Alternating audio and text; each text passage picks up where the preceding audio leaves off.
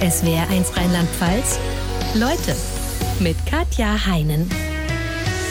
Zu Gast an Vatertag ist Fabian Söthoff, Musikjournalist und Blogger. Vor einigen Jahren gründete er mit New Kids and the Blog einen der ersten von Vätern betriebenen Elternblogs. Jetzt ist sein Buch erschienen mit dem Titel Väter können das auch. Herzlich willkommen in Leute Fabian Söthoff. Hallo. Guten Morgen. Kleine Quizfrage. Welche Kleidergröße tragen Ihre Jungs aktuell? Kleidergröße Schuhgröße kann ich äh, jetzt äh, schneller sagen, 33 äh, und 31, Kleidergröße 156 der große und 128 der kleine, glaube ich. Ich schätze jetzt mal, dass 90 Prozent der Väter das hätten nicht beantworten können, oder? Weiß ich nicht, könnte sein. Ich glaube ich glaub schon. Also Väter können, wenn sie wollen, sich äh, Schuhgröße sowieso und auch Kleidergröße ihrer Kinder merken. Was können Väter sonst noch genauso gut wie Mütter? Theoretisch alles, praktisch auch. Äh, vieles hindert sie daran, ob sie selbst sind oder ihr Umfeld. Also sie können bis auf, das heißt es dann ja immer so schön oder schlecht, äh, sie können die Kinder nicht zur Welt bringen, was in den biologischen Fällen Mütter, Väter stimmt. Ähm, sie können auch nicht stillen. Sie können aber, viele Mütter stillen aus anderen Gründen nicht. Ähm, da können Väter auch helfen schon, da stimmt das Wort helfen noch. Danach aber können sie nicht nur helfen im Haushalt oder bei ihren Kindern, das sind ja auch ihre Kinder, das ist ja auch ihr Haushalt. Sie können alles. Sie können sich um die Kinder kümmern, sie können äh, die Kleidungsgröße wissen, sie können beruflich kürzer treten, äh, wie es Frauen schon seit Jahrzehnten tun müssen, teilweise auch wollen, aber viele eben müssen oder glauben zu müssen. Das können Väter alles auch tun. Deswegen stehen die jetzt an einem Punkt, wo Mütter schon vor langer Zeit standen und sie sollten sich äh, bewusst machen, dass das nicht nur ähm, naja, eine Gefahr für ihre Karriere darstellt, sondern auch eine Chance eigentlich. Es gibt ja immer wieder Leute, die sagen, in der Steinzeit war es doch schon so, dass Frauen die Kinder betreut haben und Bären gesammelt haben und die Männer auf der Jagd waren. Das ist halt einfach so tief drin im Menschen, dass sich Frauen, Mütter mehr um die Kinder kümmern. Was halten Sie von solchen Argumenten? Ich bin kein Historiker, deswegen will ich mich da nicht so weit aus dem Fenster lehnen, äh, glaube aber äh, zu wissen oder gelesen zu haben, dass das natürlich nicht immer und in allen Kulturen so war. Also es gibt irgendwie Beispiele von Knochenfunden in den Anden oder wo das war, wo man festgestellt hat, äh, na nu, die Knochen von Jägern, man dachte es wären Jäger, waren dann doch Frauenknochen. Das waren also Jägerinnen, 5000 Jahre alt oder sowas. Ähm, ich will damit nur sagen, nur weil etwas, selbst wenn es immer so war, muss es ja nicht so sein. Also nur weil äh, ich mich auf dieser vermeintlichen äh, geschichtlichen Wahrheit ausruhen kann, dass Männer das schon immer gemacht haben, heißt doch nicht, dass ich das nicht auch anders machen kann. Also äh, viel äh, natürlich gibt es biologische Unterschiede, äh, klar, äh, machen wir uns nichts vor, aber vieles von all dem, wie wir heute leben, die Rollenbilder, die Erwartungshaltung sind ja äh, kulturell und gesellschaftlich gemacht. Wir sind aus verschiedenen Gründen so erzogen worden, können uns aber auch eigentlich selbst wieder umerziehen. Das ist nur ein schwieriger Weg. Wie Sie es gemacht haben, Sie teilen sich mit Ihrer Frau gleichberechtigt die Verantwortung für Ihre beiden Kinder. Wir sprechen nochmal drüber, wie das konkret im Alltag aussieht. Aber es ist ja auch kein Zufall, dass Sie heute an Vatertag bei uns im Studio sitzen, wobei ich Sie natürlich gleichzeitig davon abhalte, bei ihren Kindern zu sein und sich richtig äh, feiern zu lassen an diesem Tag. Ähm, wird es heute Abend nachgeholt, wenn Sie zurück in Berlin sind? Äh, ich werde weiterfahren in den äh, Garten, wo meine Frau mit den Kindern schon ist. Ich habe deshalb kein schlechtes Gewissen am Vatertag nicht bei den Kindern zu sein, weil ich sonst, glaube ich, äh, verhältnismäßig viel da und anwesend bin und mache und tu.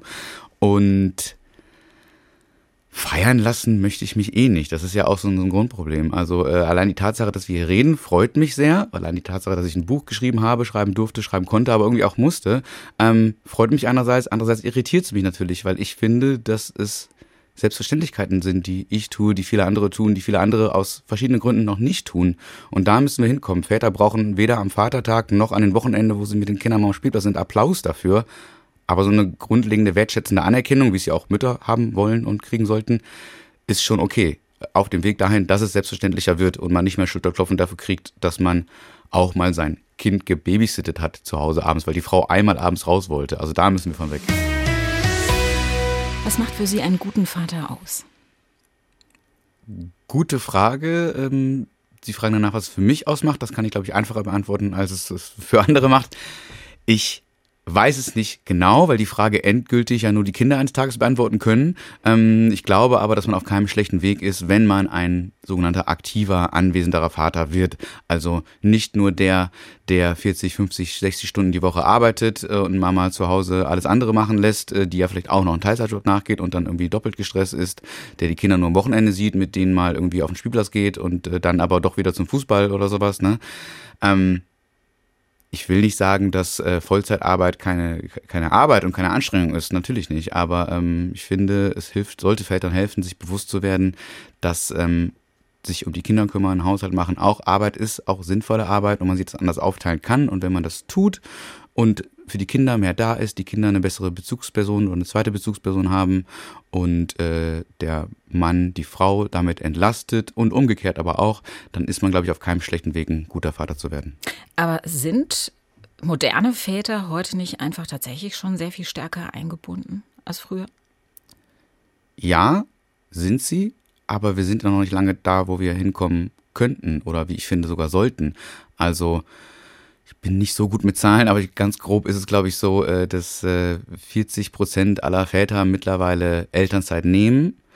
Ähm, was ja auch erst möglich ist, seitdem es dieses äh, Gesetz, dieses Modell in der Form gab, seit 2007, glaube ich. Ähm, das ist ein guter Trend einerseits. Andererseits äh, nehmen aber erstens viele der Väter, äh, also durchschnittlich sind es mittlerweile 3,8 Monate, was auch nicht so schlecht klingt, äh, mehr als vorher. Aber das heißt gleichzeitig, wenn wir von 40 Prozent sprechen, dass 60 Prozent der Väter immer noch gar keine Elternzeit nehmen. Was machen die denn? Die sind weiterhin Vollzeit im Job, weil sie irgendwie Angst haben, dem Chef oder der Chefin mal zu sagen, ich würde jetzt aber auch gerne mal mich ein bisschen um zu Hause kümmern. Ähm, da ist also noch viel Luft nach oben. Wie erklären Sie sich das? Ist es wirklich die Angst, das dem Chef zu sagen?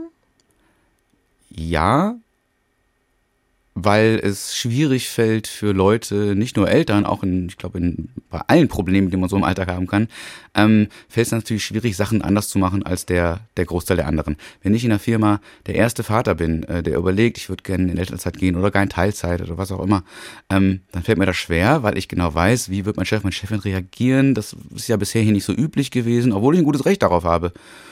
Und wenn das aber schon mehrere gemacht haben, fällt es mir leichter, ähm, das zu tun, weil die anderen Kollegen haben es ja auch gemacht, das hat ja auch geklappt und der Chef und die Chefin merkt dann vielleicht auch, ah Moment, das hat bei dem Kollegen Y geklappt, warum soll es bei ihm nicht auch klappen?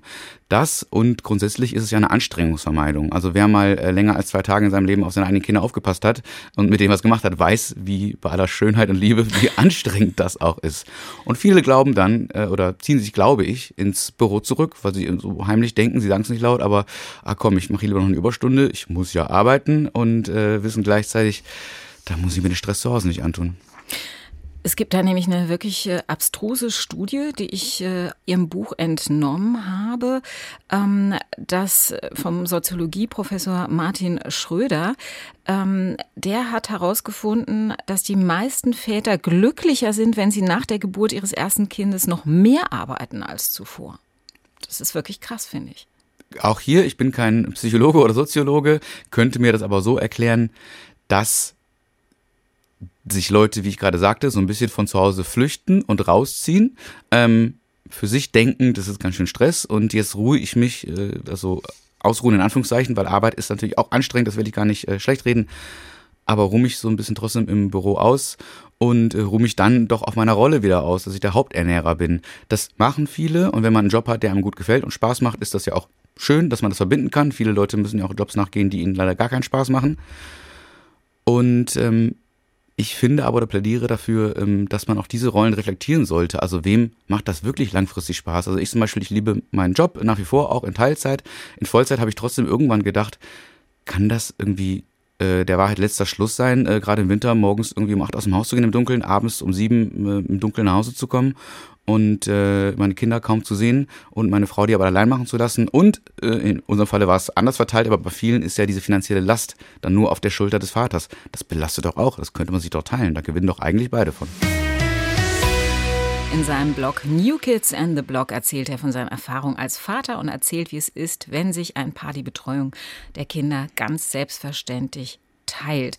Wir hatten ja gerade darüber gesprochen, 60 Prozent der Väter nehmen auch heute noch keine Elternzeit, 40 Prozent tun das. Ähm, und das kann ja tatsächlich bei vielen auch ein finanzieller Aspekt sein. Also es gibt ja durchaus Väter, die sagen, ich kann mir das finanziell nicht leisten, weil sie die mehr Geld verdienen.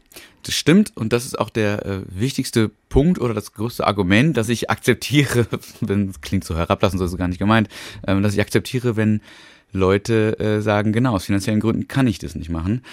Ich glaube aber, dass viele das schon können. Ähm, es ist äh, oft eine Frage von Prioritäten. Also bei meinem persönlichen privaten Beispiel ist es so, durch die Teilzeit verdiene ich natürlich weniger als vorher. Aber immer noch ausreichend, zusammen mit dem Gehalt meiner Frau, dass wir uns unsere äh, auch nicht mehr so günstigen Mieten in, äh, Miete in Berlin leisten können und, äh, und so gut über die Runden kommen. Ähm, zum Großsparen und für eine dicke Rente äh, privat reicht es bisher nicht, aber unsere Priorität äh, war erstmal jetzt die, dass ich und wir und beide uns um alles kümmern. Und wir verdienen immerhin ausreichend, um das zu tun. Ich habe vor dem Buch gedacht, dass äh, es Leuten leichter fallen müsste, je mehr sie verdienen. Also je mehr jemand, ob Mann oder Frau oder beide, Geld nach Hause bringt, desto leichter könnte einer von beiden, oder jetzt, wir reden über Väter, könnte der Vater sagen, das mache ich mal nicht nur zwei Monate zu Hause, sondern ein halbes Jahr oder ein Jahr, weil ich habe jetzt schon sehr viel verdient ich habe äh, durch äh, Umfragen oder auch Fragen im persönlichen Umfeld äh, das Gegenteil erfahren. Ich habe mit einem guten alten Freund gesprochen, auf den ich auch nichts Schlechtes kommen lassen würde. Ich darf öffentlich darüber reden. Ähm, ich habe hab ihn ja auch ähm, im Buch zitiert. Und äh, der verdient sehr gut als Banker.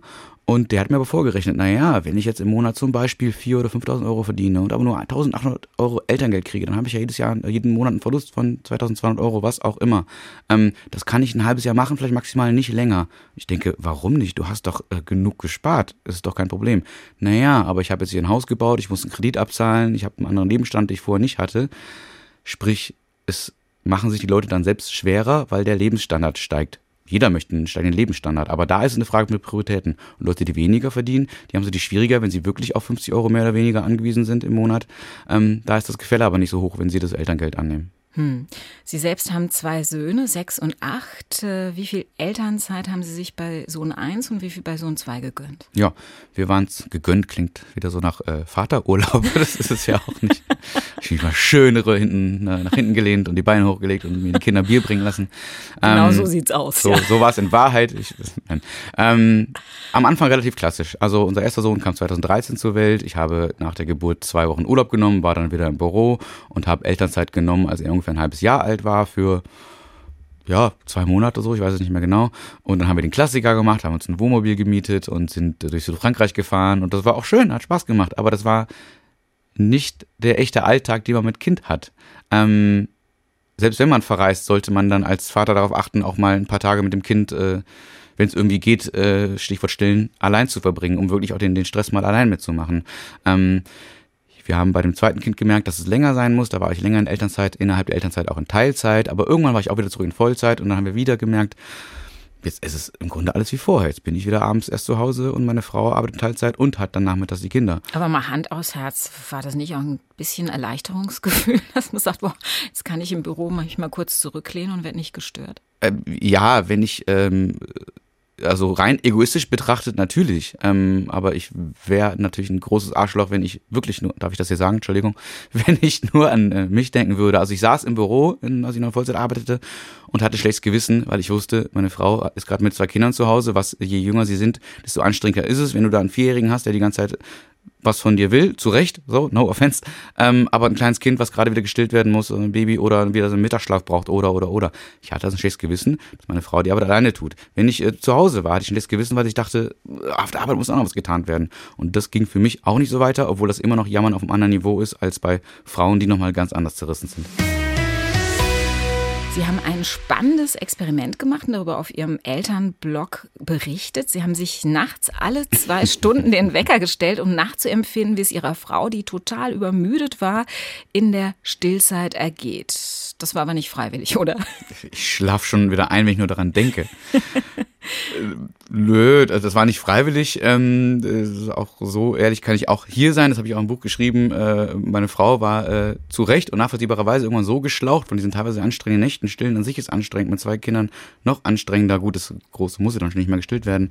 Ähm, aber dann ist auch immer jemand krank und will was. Und dann waren beide noch verrotzt zu der Zeit. Und sie hat dann gesagt, äh, damit du wirklich verstehst, Fabian, was das für eine Doppelbelastung für mich ist, nicht über nicht nur tagsüber äh, die Kinder zu bespaßen und äh, alles zu tun, sondern auch nachts nicht schlafen zu können, so wie du.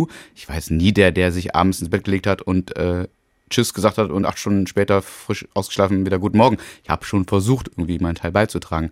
Aber das ist eben nochmal was anderes. Ähm, wenn man als Frau dann wirklich jede Stunde da wach wird und nur so im Halbschlaf dann eindämmert. Und habe ich mir einen Wecker gestellt und äh, hab dann äh, bin immer mit wach geblieben sozusagen und es hat mal besser mal schlechter geklappt und habe um wach zu bleiben immer so ein bisschen so Tagebuch geführt im, im, im Handy in Notizen was da so passiert also es passiert ja nichts in Wahrheit ne aber so die Gedanken die man dann da hat genau und das habe ich dann mal äh, aufgeschrieben auch für das Buch. Und äh, jetzt wird man öfter darauf angesprochen was auch wieder interessant ist weil auch da äh, Frauen werden nie darauf angesprochen wie anstrengend das denn nachts ist. Das wird einfach so mitgemacht ne? Wenn Sie über sowas schreiben in dem Blog, bekommen Sie da eigentlich von Männern uneingeschränkt positive Rückmeldungen oder gibt es auch manche, die sagen, du spinnst doch? Es gibt wenig negatives Feedback von Männern, was aber grundsätzlich Teil des Problems ist. Also nicht, dass ich mir negatives Feedback wünsche, wobei, solange es konstruktiv ist, immer gerne. Ähm, das Problem, das grundsätzliche Problem ist, dass auch online viel mehr, also wenn es um Elternthemen geht im weitesten Sinne, viel mehr Frauen unterwegs sind, äh, wo man sich auch fragen muss, woher kommt das? Von der, aus der Sozialisation, weil Frauen schon großgezogen wurden, sich kümmern zu müssen, sich auch rechtzeitiger schlauer zu machen als Männer, die es vielleicht gar nicht tun, denn wenn sie es tun, so ging es uns auch oft und geht es auch ehrlich gesagt immer noch. Wenn ich es da mal tue, ähm, hat es meine Frau vielleicht schon vor zwei Wochen getan. Ähm, das kann eine Typenfrage sein, das kann eine Sozialisationsfrage sein. Das war aber ein Grund, warum ich damals den Blog gegründet habe, weil ich gemerkt habe, wenn man mal googelte nach irgendwie Problemen, landet man schnell in irgendwelchen hysterischen Foren, wo es dann irgendwie heißt, das Kind stirbt, wenn du nicht gleich irgendwie es auf die linke Seite drehst oder was weiß ich, ne? Und dem wollte ich so ein bisschen schmissiges, entspanntes Gegengewicht äh, setzen. Aber, also ich glaube, es hat funktioniert, aber ich glaube auch, oder ich weiß, dass den Blog und auch meine Instagram-Seite deutlich mehr Frauen als Männer lesen und es geht übrigens allen Elternbloggern vorrangig auf Instagram so? Also ich habe äh, meinen Freundinnen von Ihnen erzählt und die haben sofort gesagt, stell mir den vor, ich will auch so einen Mann, der so viel im Haushalt und bei den Kindern hilft. Der Begriff helfen würde Sie bei im Haushalt oder mit den Kindern helfen wahrscheinlich schon stören, oder? Ja, richtig. Äh, nämlich eben schon sagte, ich helfe doch nicht in meinem Haushalt über meinen Kindern, weil es eben auch mein Haushalt und meine Kinder sind. Ähm, da bin ich doch hoffentlich genauso gleichberechtigt äh, äh, erwünscht oder aber auch gefragt und gefordert, ähm, wie meine Frau, wenn wir von Paarbeziehungen reden. Bei Alleinerziehenden ist es natürlich nochmal was anderes. Äh, aber ja, genau, es soll nicht nur um Hilfe gehen, sondern es soll darum gehen, äh, möglichst gut mitzudenken und mitzumachen. Und, aber das ja. zeigt ja mal wieder, dass Dinge, die von Frauen ganz selbstverständlich erwartet werden, bei Männern oder Vätern nach wie vor als Besonderheit, als Besonderheit gelten. Haben Sie noch weitere Beispiele dafür, wo Sie sagen, da werden ich und meine Frau mit anderen Maßstäben gemessen? Wir hatten das Beispiel gerade vor ein paar Tagen. Hier sind wir alle wegen Corona äh, seltener im Büro. Viele, die am Computer arbeiten können, im Homeoffice arbeiten, wo man dann auch theoretisch mal drasch im Schlafanzug noch davor sitzen kann. Ähm, es sei denn, man muss schon die Kinder morgens wegbringen, dann vielleicht auch nicht. Ähm, aber da haben wir noch einen kleinen Unterschied gemerkt, äh, dass ich auch mal irgendwie in meinen Job ins Büro auch mal irgendwie mit einem dreckigen Shirt und ein bisschen schluffig hingehen kann. Und äh, sie, stellvertretend für andere Frauen, äh, sich da noch immer ein bisschen mehr Mühe macht, vielleicht weil sie einfach wichtiger ist, vielleicht aber auch, weil Frauen das Gefühl haben, sie müssten äh, gleich äh, schon, schon optisch und, und, und mit allem, was dazugehört, besser dastehen, um nicht gleich irgendwie als äh, negativ wahrgenommen zu werden. Das ist ja, es gibt ja ganz viele Beispiele im Job, um das noch konkreter zu machen. Wenn ein Mann dann doch mal sagt, ich muss früher gehen, um die Kinder abzuholen, die krank sind, vielleicht erntet er dann irgendwie blöde Blicke und Kritik, vielleicht äh, kriegt er mal einen Schulterklopfen, toll, er kümmert sich um die Kinder. Wenn eine Frau das sagt, die Arbeitnehmerin und Mutter ist, wird sie oft zu hören kriegen, naja, äh, sie kriegt das wohl nicht alles hin und äh, wäre sie doch mal lieber zu Hause geblieben. Also es wird in sehr vielen Bereichen mit zweierlei Maßstäben gemessen. Wenn ich ein Wochenende unter, unterwegs bin, fragt mich niemand, wo sind denn deine Kinder? Die sind natürlich äh, laut Köpfen bei, den, bei der Mutter. Stimmt dann auch. Oder bei den Großeltern. Aber umgekehrt, wenn meine Frau unterwegs ist, da wird sich wahrscheinlich gewundert werden, wie, wie geht das denn? Also wie kannst du denn jetzt unterwegs sein? Also bei ihr konkret nicht, aber es ist bei sehr vielen Frauen, das höre ich sehr oft so. Wir haben ja schon drüber gesprochen. Sie haben erst äh, nach der Geburt äh, des Sohnes ähm, Elternzeit genommen, dann später auch erst wieder Vollzeit gearbeitet. Wie viel Prozent hat Ihre Frau damals noch gearbeitet oder war die komplett zu Hause? Ich kriege das gar nicht mehr genau auf die Kette. Ähm, sie hatte, äh, ist nach ihrer Elternzeit, noch ein Jahr, glaube ich, ist sie wieder eingestiegen. Ich habe dann zu der Zeit die Eingewöhnung im Kindergarten noch mit übernommen, von der man ja auch nicht weiß, wie lang oder schnell sowas vonstatten geht. Und äh, dann ging sie in Teilzeit, glaube ich, wieder arbeiten, hat sich äh, irgendwann später äh, selbstständig äh, gemacht, erfolgreich für rund zwei Jahre und arbeitet jetzt äh, aber auch wieder ähm, fest in Teilzeit. Im Moment teilen wir uns das beide in Teilzeit ganz gut auf. Und es war und ist und bleibt anstrengend. Also nur weil wir es jetzt so machen, wie ich behaupte, dass es ein guter Kompromiss für alle ist, also bei den Teilzeitarbeiten, ist es jetzt kein total entspannter Alltag. Der Stress ist trotzdem da, aber trotzdem ein bisschen besser aufgeteilt. Wie sieht denn, wie sieht denn so ein typischer Tag bei Ihnen aus? Wie teilen sich da die Arbeit auf? Naja, wie gesagt, wir können viel zu Hause arbeiten und selbst wenn ich ins Büro gehe, ich habe das Glück, wir wohnen zwar mitten in Berlin, in Kreuzberg, aber die Grundschule, der Kindergarten und mein Büro ist alles im Radius von fünf Minuten. Ich habe quasi Dorfleben in der Stadt, wenn man so will. Aber einer muss ja morgens erstmal aufstehen, Kinder wecken, Das anziehen. machen wir beide. Die Kinder wecken uns ja, die sind ja noch früher wach in dem Alter. Aber äh, das machen wir zusammen. Also ähm, mal setzt sich der eine schon kurz an den Computer und der andere macht das mit den Kindern oder umgekehrt, wie es sich gerade so ausgeht. Und meistens bringe ich die Kinder dann äh, zur, zur Kita und Schule, einfach weil ich eh losgehe ins Büro. Ähm, aber da haben wir auch das Glück und den Luxus und das Privileg, dass wir das alles relativ gut auf Zuruf sogar machen können. Das klappt ganz gut. Ich weiß auch, das ist nicht selbstverständlich, aber auch bei Leuten, wo das nicht so ist, kann man sich ja aufteilen. Dann müsste man sich mal sonntags hinsetzen und einen Wochenplan machen und schreiben, wer wann wie ne, aus dem Büro kommt und so. Aber es ist ja trotzdem kein Ding der Möglichkeit. Es ist aber trotzdem auch Logistik. Das heißt, Sie arbeiten bis 15 Uhr Ja. und Ihre Frau auch. Oh, ungefähr, genau. Jeder mal, mal länger, mal, na, kürzer nicht. Aber wenn jemand mal länger arbeiten muss, kein Problem, der andere ist ja da. Und danach sind Sie beide für die Kinder da. Genau, dann geht mal der eine mit den Kindern zum Fußball oder der andere geht mit ihnen zum, zu irgendwelchen anderen Hobbys so. Und äh, das klappt ganz gut. Wie ähm, Sie leiten die Online-Redaktion des Musikexpress, eine der letzten existierenden Pop-Magazine in Deutschland. Merken Sie denn, dass Sie in Teilzeit vielleicht sogar noch effektiver arbeiten, als Sie das in Vollzeit täten? Merke ich, darf ich natürlich nicht laut sagen, ist das Radio ein schlechter Platz dafür. ähm, äh, nicht, dass äh, der Chef oder auch andere Chefs, die das hören, noch denken, ach so, dann kann ich Leute ja alle irgendwie äh, weniger beschäftigen, das Gleiche machen. Nein, natürlich schafft man ein bisschen weniger, ähm, aber effektiver stimmt. Ähm, ich habe keine Zeit oder ich nehme keine Zeit mehr für lange Kaffeepausen, für viel Schnacken mit äh, Kolleginnen und Kollegen. Gut, im Homeoffice sieht man die eh nicht so sehr, ne? Ähm, aber ich weiß einfach, ähm, ich muss um 15, 15.30 muss ich da raus, weil um 16 Uhr der Kindergarten zumacht und äh, da kann das äh, Kind dann nicht alleine rumstehen. Da muss ich dann da sein, wenn ich das Kind abhole. Ne? Ähm, das heißt, man arbeitet effektiver und äh, man lernt aber auch durchs äh, Eltern- und Vater sein und aktiver Vater sein, durch Elternzeit und Teilzeit, merkt, lernt man nochmal ganz anderes äh, Alltagsmanagement. Also ich behaupte mal, ähm, dass jemand, der äh, sich länger um seine Kinder gekümmert hat, auch ein besserer Arbeitnehmer ist, weil er einfach besser organisieren und managen kann und stressresistent ist und ich weiß nicht was. Sie sind äh, ein absoluter Experte, was die Musik der 90er Jahre betrifft, äh, machen auch einen Podcast dazu. Ketzerische Frage, die Musik der 80er ist ja Kult, die wird auch immer wieder gerne im Radio gespielt. Die 90er sind nicht ganz so präsent, wenn ich das mal vorsichtig formulieren darf. Welche Titel gibt es, von denen Sie sagen, die haben echt Musikgeschichte geschrieben, die werden noch lange, lange weiterleben aus den 90ern? sehr, sehr viele. Wir haben uns jetzt in diesem Podcast, äh, Never Forget, der 90er Podcast, in jeder Folge um ein Genre gekümmert. Also Britpop, ähm, Deutschrap, Grunge, Stadionrock, äh, Girlgroups, Boygroups, haben wir alles drüber gesprochen. Und in jedem Genre gibt es natürlich Songs, die im Köpfen hängen geblieben sind. Also auch wenn wir jetzt uns einig sind, dass bei allem Respekt Songs von DJ Bobo oder Erotic oder Rednecks jetzt keine äh, Musikklassiker sind in dem Sinne, haben wir die im Kopf. Also das will ich auch so deshalb gar nicht schlecht reden. Ähm, aber also ich habe persönlich gerne früher Rock und Grunge gehört, Pearl Jam, Nirvana, all diese Sachen. Aber wenn wir über äh, einen Song reden, der uns für diesen Podcast auch beeinflusst hat und der unser Jahrzehnt irgendwie ganz gut widerspiegelt, ist es tatsächlich Never Forget von Take That. Was hat der für eine Bedeutung für Sie? Ähm, da hab also erstens äh, lief da immer auf Partys ähm, und alle haben getanzt, egal welche Musik sie sonst so hören.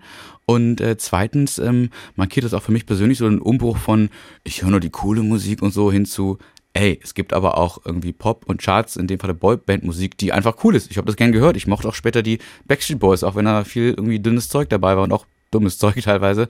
Ähm, aber das, das hat Spaß gemacht und äh, deren Einfluss ähm, auf die 90er von Take That und auch Robbie, Williams danach ist natürlich nicht äh, klein zu reden. Was müsste denn Ihrer Meinung nach gesellschaftlich bzw. politisch passieren, damit ein Lebensmodell wie das Ihre in Deutschland so normal wird, dass Sie kein Buch mehr drüber schreiben müssen? Das sind ja zwei Paar Schuhe. äh, Sie sprechen an politisch und gesellschaftlich. Ähm, Fangen wir mal mit politisch an. mit dem, wo ich äh, auch Riesenexperte bin natürlich. Nein, aber als Journalist hat man sich natürlich ein paar Sachen angelesen und hat Erfahrungen und, und, und hört viel. Und erstens muss, das ist, ähm, ähm, es gibt ja jetzt seit Monaten diese Petition der äh, Vaterschaftsfreistellung, dass also äh, Väter zwei Wochen quasi bezahlten Urlaub kriegen sollen nach der Geburt des Kindes, ohne dass er vom eigentlichen Urlaub abgezogen wird. Ähm, das empfinden viele als einen riesengroßen Schritt, der viel helfen würde, irgendwie auch im, den, den, den Switch äh, nicht nur äh, in der Politik und Wirtschaft, sondern auch bei den, bei den Eltern selbst umzulegen im Kopf. Mag einerseits stimmen, andererseits denke ich, zwei Wochen ist ein Tropf, trotzdem Tropfen auf den heißen Stein, wenn man dann wieder arbeiten geht und dann vielleicht noch zwei Wochen extra Urlaub hat. Aber das ist halt eine Sache. Ich finde auch, ähm, dass das äh, Vollzeitarbeitsmodell, in dem wir arbeiten, natürlich nicht elternfreundlich ist. Also gerade während Corona haben wir alle gemerkt, äh, wie schwer das ist, äh, Kinder und äh, Homeoffice und Haushalt unter einen Hut zu kriegen. Da hat man dann oft gehört oder online gelesen von Leuten, ja, jetzt müsst ihr euch mal äh, länger um eure Kinder kümmern und schon beschwert ihr euch. Nee, ich habe mich nicht darüber beschwert, dass ich mich länger um meine Kinder kümmern muss und einmal mit ihnen Hausaufgaben mache. Ich mich darüber beschwert, dass ich gleichzeitig arbeiten muss und beides gleichzeitig einfach nicht geht. Also äh, schön wäre, wenn äh, es arbeitsreduzierende Arbeitszeitmodelle äh, für alle gäbe. In vielen Bereichen geht's nicht, in meisten, meisten geht's aber doch, wenn man nur ein bisschen will, dass wir alle vielleicht auf eine 32-Stunden-Woche kommen. Das fordert auch die Soziologin Jutta Almedinger zum Beispiel Beispiel und die hat von der äh, Materie mehr Ahnung als ich. Ähm, das kann also funktionieren. Es gibt viele Bereiche, wo äh, es nicht geht. Also bei Kreativen zum Beispiel zählt das Ergebnis. Die können vielleicht in drei Stunden das gleich tolle Ergebnis haben wie in acht Stunden, wenn es gut läuft. Vertrauensarbeitszeit. Genau, aber wenn ich jetzt Pfleger, Pflegerin bin, da kann ich natürlich äh, die verlorene Arbeitszeit, die geht dann ja äh, einer zu pflegenden Person ab. Ähm, da muss man halt äh, andere Wechselmodelle finden. Aber vieles, vieles wäre machbar. Hm, ist natürlich schwer, wenn es in Branchen ist, wo es ohnehin schon Personalmangel gibt, wenn dann alle auf, äh, was weiß ich, 75 Prozent reduzieren. Ne? Ja, ja, genau. Das hängt ja ein ganzer Rattenschweiß dran. Das ist ein Teufelskreis. Und solange das sich die, die Bilder in den Köpfen Köpfen nicht ändern, sieht ja auch niemand an den entscheidenden Hebeln irgendwie einen guten, oder nicht einen guten, aber einen, wichtigen Grund, was zu ändern. Ich äh, glaube, dass wir da anfangen, dass, also ich möchte nicht die Schuld wieder für die ganze Dilemma, für die Gleichberechtigung den, den Eltern privat in die Schuhe schieben. Ähm, man kann da anfangen, man kann einige Hebel bewegen durch Teilzeit, Elternzeit und so weiter, aber vor allen Dingen muss es sich im Politischen ändern äh, durch äh, andere Arbeitszeitmodelle, durch, äh, durch andere Vereinbarkeitsregelungen. Diese Vereinbarkeit ist ja eine Lüge so ein bisschen, weil es bleibt immer ein Kompromiss, aber man findet hoffentlich einen, der, der alle halbwegs zufriedenstellt.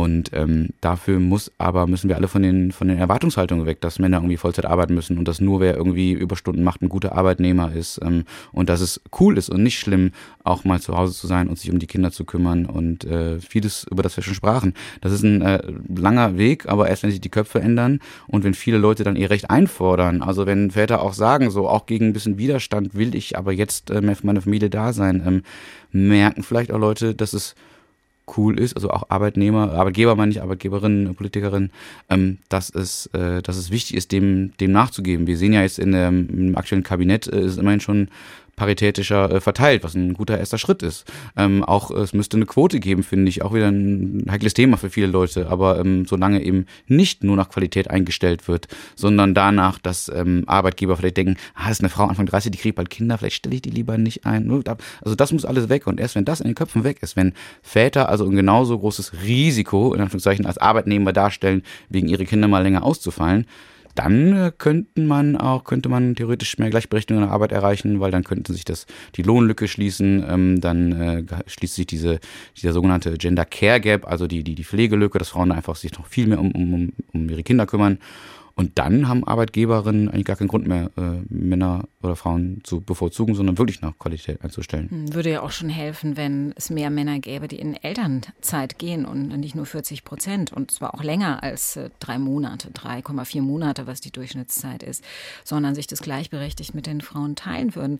Ähm, Schweden wird ja da immer wieder als Vorbild genannt oder Spanien, glaube ich, inzwischen mhm. ähm, auch schon. Wie, wie anders äh, ist denn da die Elternzeitverteilung als bei uns?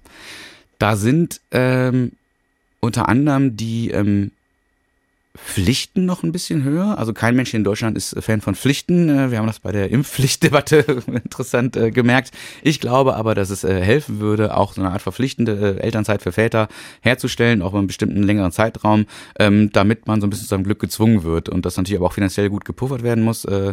Ähm, darüber hinaus gibt es in anderen Ländern auch neben diesen Pflichten viel größere finanzielle Anreize, das zu tun. Jetzt könnte man einerseits argumentieren, warum brauchst du eine finanzielle Anreize, um dich um dein Haushalt und deine Kinder zu kümmern? So, das müsste doch irgendwie die, die Belohnung der Bindung an sich müsste doch Belohnung äh, genug sein. Ähm, aber klar, das ist ein Argument, was man als irgendwie okay oder besser verdienender leichter bringen kann als als geringer verdienender.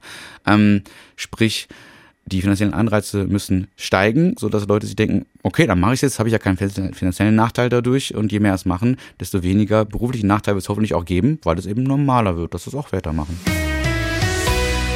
Ich denke, wir haben ja gerade darüber gesprochen, was politisch passieren muss, was aber vor allem passieren müsste, wäre, dass wir gedanklich wegkommen von diesen alten Rollenklischees, die wir mit uns rumtragen und äh, weil wir eben auch so sozialisiert worden sind. Auf was achten Sie zum Beispiel bei der Erziehung Ihrer eigenen Kinder, dass sich solche Rollenklischees erst gar nicht festschleifen? Mhm. Also natürlich sitzen wir jetzt nicht zu Hause und erklären denen irgendwie von klein auf, äh, ähm, wie ungerecht und wenig gleichberechtigt diese Welt ist. Ähm, aber es gibt natürlich viele Kleinigkeiten, die man irgendwie subtil und beiläufig, aber auch ganz selbstverständlich anders machen kann. Ähm, das Thema Gendern äh, war ja auch eine, wie ich finde ich, völlig unnötige Debatte in den vergangenen Wochen oder Monaten immer wieder mal. Ähm, da finde ich es aber wichtig, dass man das Mindeste und sprachlich ja äh, durchaus einfach korrekte tut äh, und sagt und nicht sagt, komm, wir fahren zum Arzt, wenn es in Wahrheit die Ärztin ist dass man da schon mal anfängt. Das machen ja auch viele einfach. Ne? Oder dass man sagt, äh, es gibt irgendwie Bauarbeiter und Bauarbeiterinnen und es gibt irgendwie Kassiererinnen und Kassierer. Und das machen wir immer so selbstverständlich, dass unsere Kinder das jetzt schon so mitmachen. Und das denken die mit und korrigieren sich auch, äh, selbst wenn sie es mal nicht tun. Nicht, weil sie irgendwie einen bösen Blick von uns erwarten, weiß Gott nicht. Ne? Ähm, aber das kommt schon an. Und dann versuchen wir ihnen natürlich auch immer zu erklären, ähm, dass es nicht Jungs gegen Mädchen sein soll. Da spielen sie natürlich mal im Kindergarten in der Schule, das kommt mal rum und das werde ich ihnen noch nicht verbieten. Ähm, gehört ja irgendwie vielleicht ein Stück weit dazu, zur Identitätsfindung und Freundesfindung, ich weiß nicht was, ähm, aber wir versuchen auch immer zu sagen, ey, spiel mit Kindern, die du irgendwie cool findest. Also wichtig ist, dass die lustig und nett zu dir sind und ob es dann junge Frau Elefant ist, ist doch äh, egal, ne? Ähm, das sind super Kleinigkeiten. Natürlich versucht man darauf zu achten, dass nicht so total so blau und rosa Spielzeug zu Hause rumliegt. Und äh, sie haben sich zum Beispiel, sind zwei Jungs, die haben sich trotzdem noch nie groß für Autos interessiert, ähm, aber der Kleine gerade besonders sehr für Ninjago, diese, äh, diese Ninja-Figuren, Lego da, und so, finde ich jetzt auch nicht so spannend, aber äh, so verbiete ich ihm jetzt auch nicht. Ne? Nee. Fühlen sich denn durch das Kinderspielzeug oder durch Kinderbücher da eher unterstützt heutzutage? Sie lesen ihnen ja auch viel vor oder sagen Sie, nee, eigentlich ist, wird da genau wieder diese tradierten Rollen wiedergegeben? Sowohl als auch. Also unterm Strich ist es leider genauso, wie Sie sagen, ähm, dass äh, oftmals äh, sehr tradierte Rollenbilder weitergegeben werden. Also unter vielen äh, Eltern, von denen ich online lese, zu Recht verhasst, ist ja oft irgendwie Conny oder Leo Lausemaus, so für kleinere Kinder.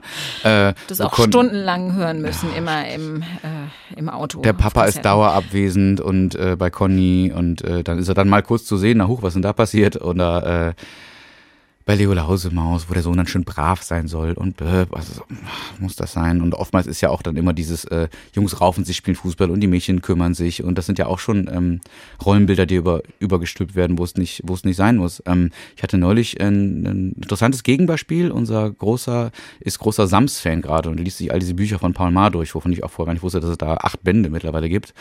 Und dann ging es an einer Stelle darum, dass der Sams da steht und es ist von einem Engel die Rede. Das ist das Weihnachtsbuch vom Sams.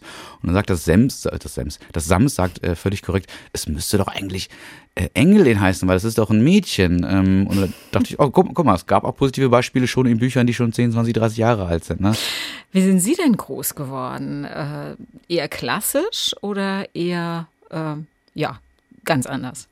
Wahrscheinlich eher klassisch. Ich habe auch, äh, bin habe viele andere Jungs als Freunde gehabt aus Kindergarten und Grundschule, bin aber mit meiner gleichaltrigen Cousine in einem Haushalt groß geworden ähm, und auch darüber hinaus vorrangig eher unter Frauen. Ähm, also meine Eltern waren getrennt, wir haben uns immer alle super verstanden. Ich habe mit meiner Mutter im Haus meiner Oma gewohnt, mit der Familie meiner Tante drin.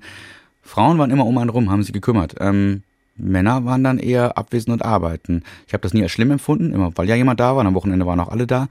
Aber das hat vielleicht so ein bisschen was einem dann doch mitgegeben. Ich glaube, das war nicht nur äh, typisch bei mir so, das ist bei, bei vielen äh, unserer oder meiner Generation so. Und was Spielzeuge anbelangt, kann ich gar nicht genau sagen. Ich war jetzt nie der große Fußballfan. Ich habe auch hab ich mit Autos gespielt und mit irgendwelchen äh, Robotern und so. Aber ich glaube jetzt nie klassisch so Jungs, Mädchen.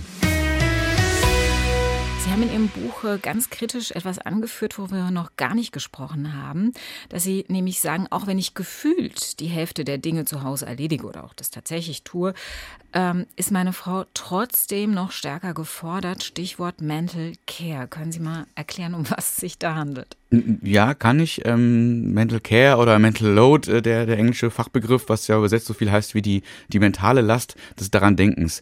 Viele Väter, mich eingeschlossen, sagen oder haben lange gesagt, ähm, aber ich mache doch schon so viel im Haushalt. Das stimmt einerseits. Aber wenn man da mal drüber nachdenkt, merkt man vielleicht, dass es da wirklich nur das Machen war. Also sie gehen da mal einkaufen, aber mit welcher Einkaufsliste? Mit der, die die Frau vorher geschrieben hat. Sie gehen dann mal zum Kinderarzt, also Kinderärztin, ähm, mit welchem Termin, den die Frau vorher gemacht hat, daran gedacht wird, äh, gedacht hat, dass es wieder soweit ist. Also das Ausführen ist natürlich ein Teil der Arbeit, aber auch das daran denken. Äh, die Einkaufslisten, die Geschenke für das, äh, für diesen Kindergeburtstag, wo das Kind nächste Woche eingeladen ist. Ähm, ähm, nächste Woche wird Oma 80, äh, was machen wir da? Ähm, all so Sachen. Ähm, und wenn man da mal dran gedacht hat, dann ist das Ausführen ja quasi nur der, der einfachste Schritt sozusagen. Das ist ja ne? die Frage, wie man davon wegkommt, ne? Wie man es als Mann auch schafft, so vorausschauend zu denken. Irgendwie. Äh, ja, also es, es, war bei uns auch ein Streitpunkt, wie es bei vielen ein Streitpunkt ist, so also ehrlich und offen kann man sein. Da gibt es immer eine, eine Schieflage, glaube ich. Ähm, wenn es hart auf hart kommt, glaube ich, habe ich von anderen gelesen, müsste man, oder in dem Falle die Frau oftmals, vielleicht die ganzen Sachen, äh, an die sie immer gedacht hat, einfach mal bewusst nicht bedenken. Und dann mal gucken, was passiert. Dann kann der Vater immer noch sagen, äh, naja, sorry, ist doch jetzt nicht mehr mein Problem, äh, wenn das Kind jetzt irgendwie faule Zähne kriegt, weiß nicht mehr, was Zahnarzt war, oder, oder wenn wir kein Geschenk für Oma haben, so. Aber so wird dann schon auch sein Problem. Natürlich würde es kein Mensch oder keine Mutter in dem Fall so weit kommen lassen. Ähm, aber das wäre vielleicht, äh, wenn es knallhart kommt, ein erster Schritt. Ne? Wer hatte von Ihnen beiden denn die vorausschauende Idee, wir legen uns einen Schrebergarten zu? Sie oder Ihre Frau? Äh, die Idee hatten wir beide schon länger, ähm, weil man sich in Berlin äh, noch nie und jetzt zunehmend auch nie mal irgendwas eigenes leisten kann, äh, auch nicht mit zwei Teilzeitgehältern. Und äh, gerade während Corona haben wir natürlich noch verstärkt gedacht, jetzt ein Garten wäre schön. Also klar, wir haben viele Parks um die Ecke, das war alles äh, okay, aber trotzdem rauskommen. Und dann haben wir im zweiten Corona-Jahr das Glück gehabt, den, den zu kriegen. Meine Frau war aber auch da, die, die halt noch öfter diese Inserate gecheckt hat. Und dann habe ich da bei einem angerufen, das für eine Minute online ging. Und dann haben wir mal Glück gehabt und jetzt äh, können wir mit den Kindern immer am Wochenende mal raus. Noch sind sie ja so jung, dass sie mitkommen, wenn sie Teenager sind, wenn sie vielleicht keinen Bock mehr haben. Und wir dafür unsere Ruhe. Könnte passieren. Jetzt sind die Leute, die einen Schrebergarten haben, unterstelle ich jetzt mal, ganz andere Leute als die Hipster-Daddies in Berlin-Kreuzberg, wo sie wohnen. Wie stark sind sie da mit traditionellen Rollenklischees konfrontiert? Einerseits sehr, Andererseits ähm, laufe ich dort auch nicht winkend mit meinem Buch durch die Kleingartenkolonie. also ich würde es nicht verheimlichen, ich würde auch gerne darüber reden, wenn ich darauf angesprochen werde. Neulich sagte der Vorsitzende, oh, ich habe ein Interview von dir in der Zeitung gesehen. dachte ich, oh Mist, jetzt wissen Sie Bescheid. Ne? ähm, so, ähm, aber nein, es sind sehr nette Leute, die wir als Nachbarn haben, zum Glück. Ähm, auch andere Generationen, also ein Rentner-Ehepaar neben uns, die halt auch offen sagen, ähm, bei uns war schon immer so früher, dass äh, ich, also der Mann, irgendwie im Garten war und die Mama hat zu Hause mit Kleinkind damals noch am Bein äh, um 12 Uhr das Essen hingestellt. Ähm, heute können sie ein bisschen drüber lachen, obwohl sie es immer noch so machen. Äh, gar, kein, äh, gar keine Kritik ihnen gegenüber. Im Gegenteil, ganz tolle Menschen, die uns sehr viel helfen und so. Aber es ist eine andere Generation. Und ähm, da, wenn man da schon zwei, drei Kleinigkeiten in den Köpfen mit ändern kann, die sich bei diesen Leuten auch nicht mehr ändern müssen, aber was sie vielleicht in ihr Umfeld mitgeben, dann hat man vielleicht auch schon einen kleinen Beitrag getan. Also wenn ich da als von der Nachbarn angesprochen werde, die uns gerade kennenlernt, ob das denn irgendwie ein Kind, äh, unser Sohn irgendwie ein Mädchen ist, weil er lange Haare hat, denke ich auch, ey, das ist schon irgendwie vor drei 30 Jahren kein Ding mehr gewesen, dass auch Jungs lange Haare haben können. Man erkennt äh, Kindergesichtern selten an. Aber dann spricht man es freundlich an und sagt, naja, Kinder haben noch keinen Bartwuchs und ich hoffe dann subtil zu verstehen zu geben, ähm, dass man auch da äh, nicht jede Erwartungshaltung, die man im Kopf hat, auch den Leuten gegenüber so konfrontativ mitteilt. Also echte Aufklärungsarbeit, die Sie da in Ihrer Laubenkolonie leisten. Na, echt nicht, aber ein kleines bisschen. Also, Turf, am Ende unserer Sendung gibt es immer ein Geschenk. Ich habe äh, für Sie ein Buch von jemandem, der es Ihnen gleich getan hat, Wladimir Kamina, und der wunderbare ähm, Geschichten vom Neuankommen in der Berliner Kleingartenkolonie Glückliche Hütten geschrieben hat. Mein Leben im Schrebergarten heißt es. Sie werden sich wiedererkennen, denke ich mal. Viel äh, Spaß beim Vielen Lesen. Vielen Dank. Ich bin sehr gespannt und weiß jetzt, was ich das äh, Wochenende drüber lesen kann, wenn mich die Kinder lassen, länger als zehn Minuten. Danke, dass Sie hier waren. Danke auch. SWR1 Rheinland-Pfalz. Leute, jede Woche neu. Auf swr1.de, in der SWR1-App und überall, wo es Podcasts gibt.